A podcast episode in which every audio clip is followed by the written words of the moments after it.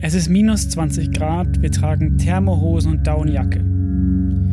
Wir schauen dem Glaziologen Olaf Eisen dabei zu, wie er eine riesige Styroporkiste öffnet und einen tiefgefrorenen Pinguin hervorholt. Ein Pinguin! Ja, ein ganzer. Kaiserpinguin. Genau. Krass. Wir sind natürlich nicht wirklich in der Antarktis. Nein, wir sind selbst gar nicht hingereist. Diese Reise in Zeiten des Klimawandels und dann auch noch Corona, das wäre einfach ziemlich idiotisch gewesen. Aber immerhin haben wir einen richtigen Antarktis-Pinguin gesehen. Einen toten Antarktis-Pinguin.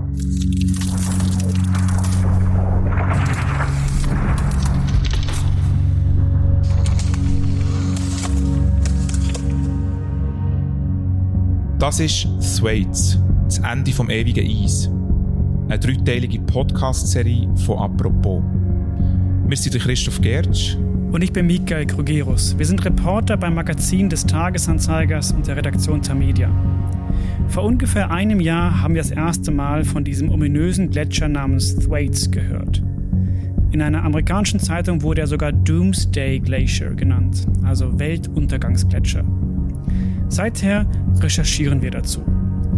In diesem Podcast erzählen wir die Geschichte des Thwaites Gletschers und warum die Welt eine andere sein wird, wenn er verschwunden ist.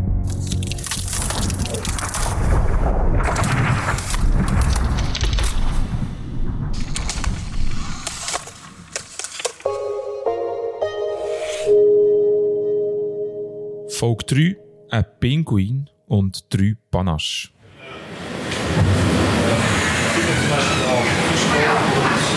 Tiefgefrorene Pinguin liegt in einem Eisschrank in Bremerhaven. Wir bestaunen ihn im Alfred Wegener Institut. Hier besuchen wir den Olaf Eisen. Er war der erste Forscher, wo wir mit ihm über den Thwaites geredet haben. Er schafft in einem europaweit einzigartigen Labor. So, das ist Eislabor. Das ist Eis aus 2000 Meter Tiefe.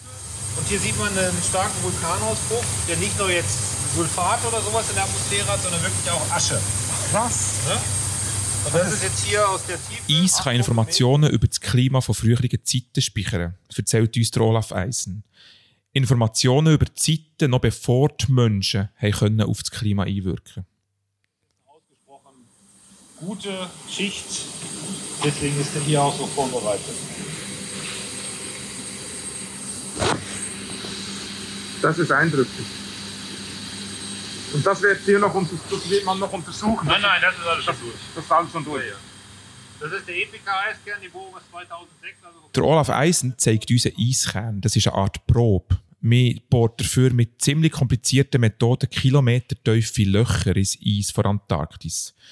Die Eiskerne die werden nachher in das Labor in Bremerhaven transportiert. Dort werden die Eiskerne analysiert und aufbewahrt. Und manchmal kommt da halt ein Pinguin noch mit. Mit dem alten Eis versuchen Wissenschaftlerinnen und Wissenschaftler herauszufinden, wie das Klima vor 10.000 Jahren war. Man kann sagen, sie schauen in die Vergangenheit, um in die Zukunft zu schauen. Was weiß man aus der Vergangenheit? Dass das Eis der Antarktis schon seit längerem schmilzt und der Meeresspiegel schon seit längerem ansteigt. Im 18. Jahrhundert stieg er um 2 cm an. Im 19. Jahrhundert um 6. Im 20. Jahrhundert, also seit der Mensch fossile Energien verbrennt, ist er um 19 cm angestiegen.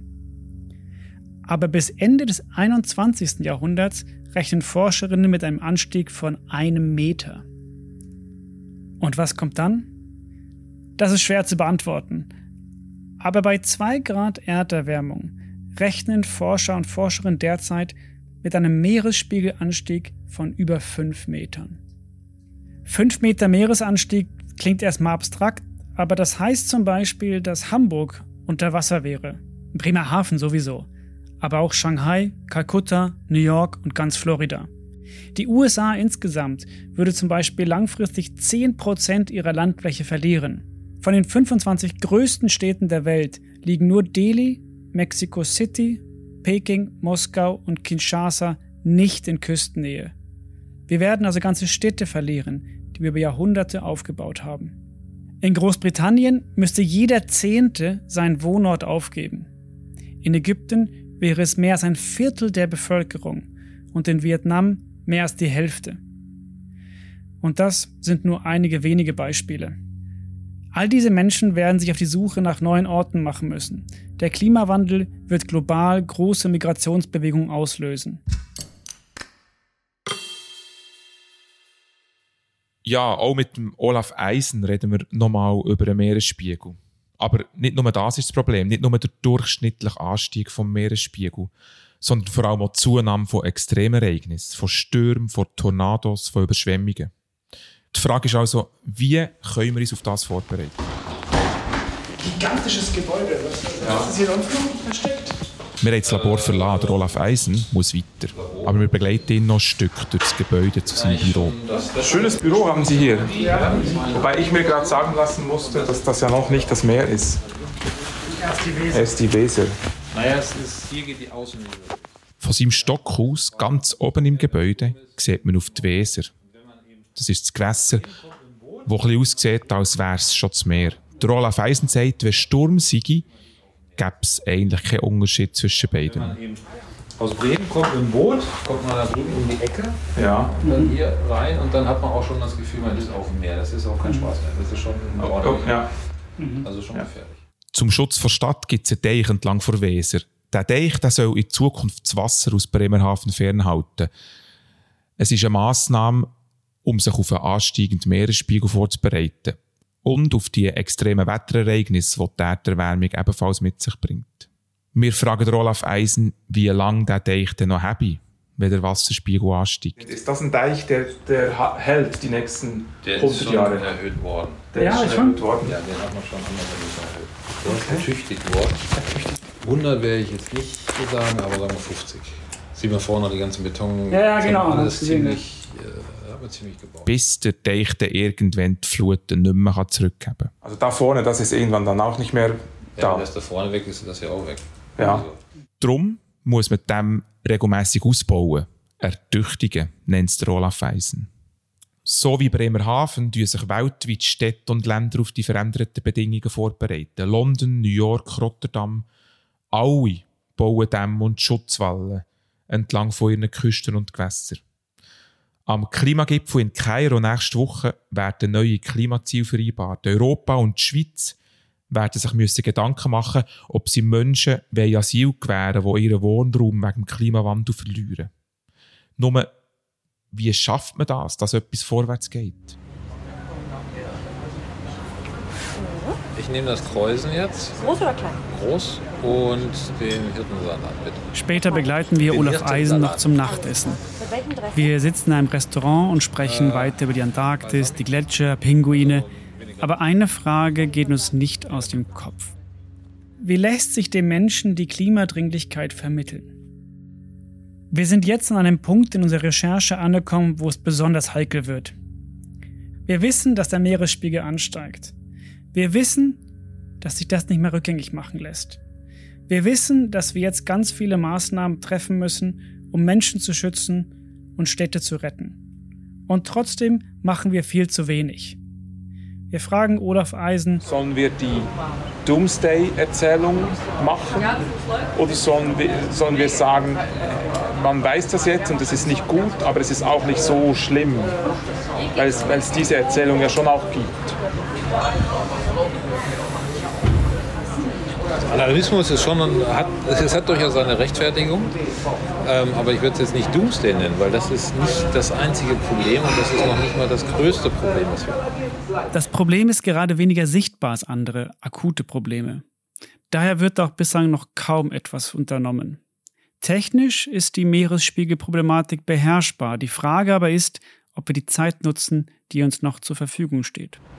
Wann verlieren wir die Kontrolle, wenn die, der Zeitpunkt vom Alarm bis zu unserem, wir werden jetzt aktiv, länger ist als die Interventionszeit, die Zeit, die wir haben, um was zu ändern, um den Schaden abzuwenden. Ja. Und im Bereich vom Meeresspiegel ist das Thema durch. Also wir werden einen Meter kriegen, mit Sicherheit. Das heißt, wir brauchen jetzt nicht mehr aktiv zu werden, um einen Meter zu verhindern, sondern wir müssen jetzt aktiv werden, um zwei, drei Meter zu verhindern oder mehr. Es müsste aktuell viel mehr, viel schneller passieren, sagt Olaf Eisen. Und egal wann wir anfangen, was zu machen, wir können immer noch was Schlimmeres vermeiden. Ob es dann reicht, sei mal dahingestellt. Ne? Später, als wir die Aufnahme schon abgestellt haben, wird Olaf Eisen nochmal deutlicher. Am Ende sagt er, bringe nur Leid etwas. Eine Dürre in Frankreich, Sydney unter Wasser, Lawinen auf Spitzbergen oder eine Sturzflut in Deutschland. Dann erst würden sich die Leute auf die Veränderung einstellen, die Behörden reagieren. Erst dann würden wir alle aufwachen.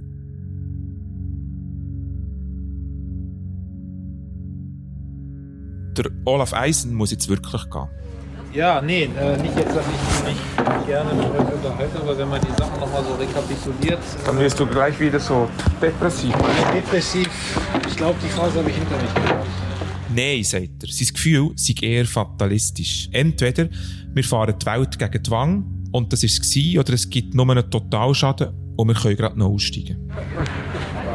Tschüss, schönen Abend. Will er uns wirklich so stehen lassen? Wir bleiben ziemlich ratlos zurück. Und ein Gedanke beschäftigte uns besonders damals auf unserer langen Heimreise mit der Deutschen Bahn. Während der ganzen Recherche über fühlten wir uns nach jedem Gespräch, mit jeder neuen Zahl, mit jeder neuen Einsicht, mit jedem neuen Modell hoffnungsloser. Denn alle Berechnungen sagen in der Summe das Gleiche. Egal was wir tun, es wird geschehen. Die Menschen haben das verursacht und nun ist es nicht mehr aufzuhalten.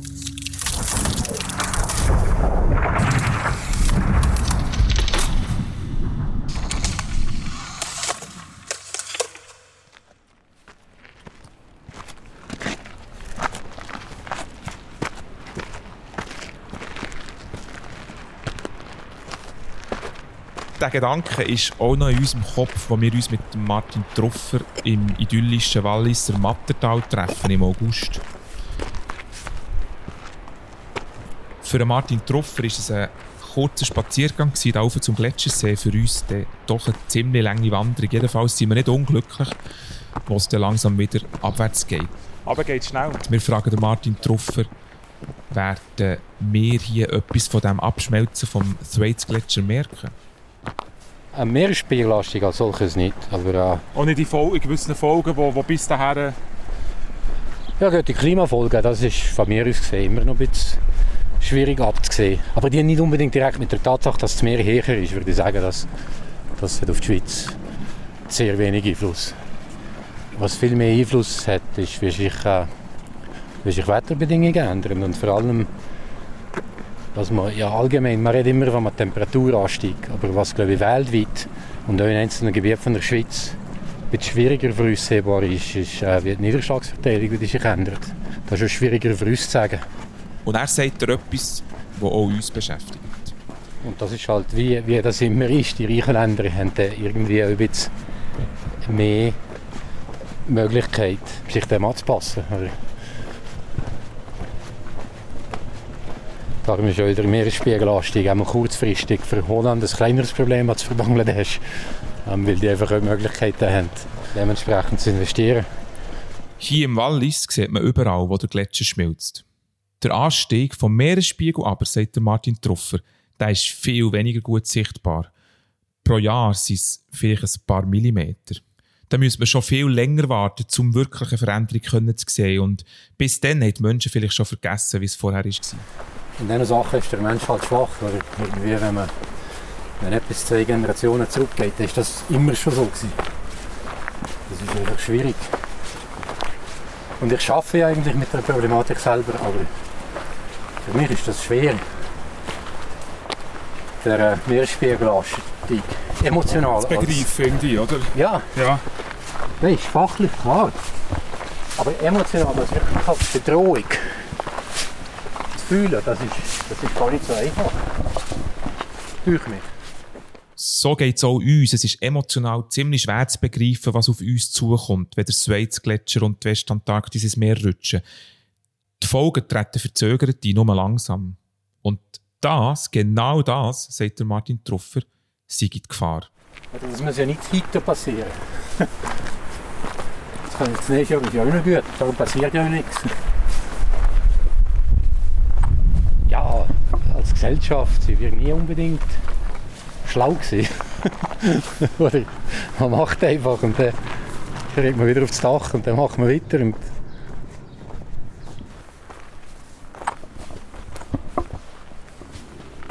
Aber die Bates wäre jetzt hier. Komm, dann nehmen wir doch da jetzt Schatten, oder? Sorry. Sorry, zusammen geht's verkehrt. Tipptopp. Jo. Wir bestellen zuerst mal ein Panache und stillen unseren Bärenhunger mit Paprika-Chips. Und dann müssen wir ihn einfach fragen. Martin Truffer, wie haltest du das aus? Wie kannst du so zuversichtlich bleiben, wenn du von all dem weißt, was auf uns zukommt? Ich sehe jetzt nicht irgendwie die absolute Katastrophe. Ich sehe eher äh, Szenarien, was halt, was man, was man sich dann wahrscheinlich in ein paar Jahren schon sagt, ja, wieso, wieso haben wir nicht früher etwas gemacht. Aber ich sehe das nicht als katastrophales Ereignis in, im, im Sinne von einer Atombombe oder irgend so etwas, dass jetzt einfach auf einmal alles fertig ist. Weil ich glaube, eine Erde als ein Ökosystem kommt ja auch nicht der Mensch zurecht. Aber die Frage ist, es ist einfach nicht so schlau, dass man sich so mehr oder weniger mit offenen Augen und voll bewusst in die Situation drin manövriert. Das wäre absolut unnötig. Es ist wie wenn man es ist wie wenn man jetzt in der Antarktis wäre und nicht genug anleiten zum Ausgehen. Es gibt einfach keine... Ja, genau.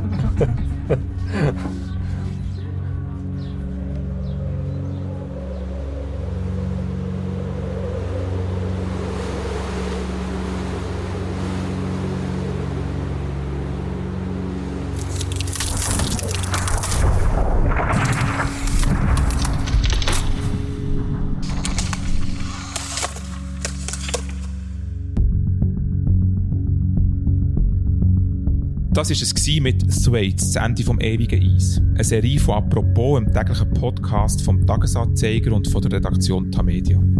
Eine Recherche von uns, Christoph Gertsch und Michael Krugerus. Skript und Regie Mirja Gabatola, Vivian Kuster und Laura Bachmann. Produktion Laura Bachmann. Das Ende vom ewigen Eis, ist auch online nachzulesen mit Bildern und Grafiken, mit einem langen Erklärvideo und unserem Text. Der ist erschienen im Magazin von der Tamedia Zeitungen. Der Link findet ihr im Episodenbeschrieb. Wenn ihr noch kein Abo habt, dann könnt ihr den Tag in drei Monaten gratis lesen über tagiabo.ch mit dem Gutscheincode «Apropos» mit grossem A. Fragen, Kritik und Anregungen könnt ihr uns gerne mailen auf podcasts.tamedia.ch. Danke fürs Zuhören und ciao zusammen. Ciao zusammen.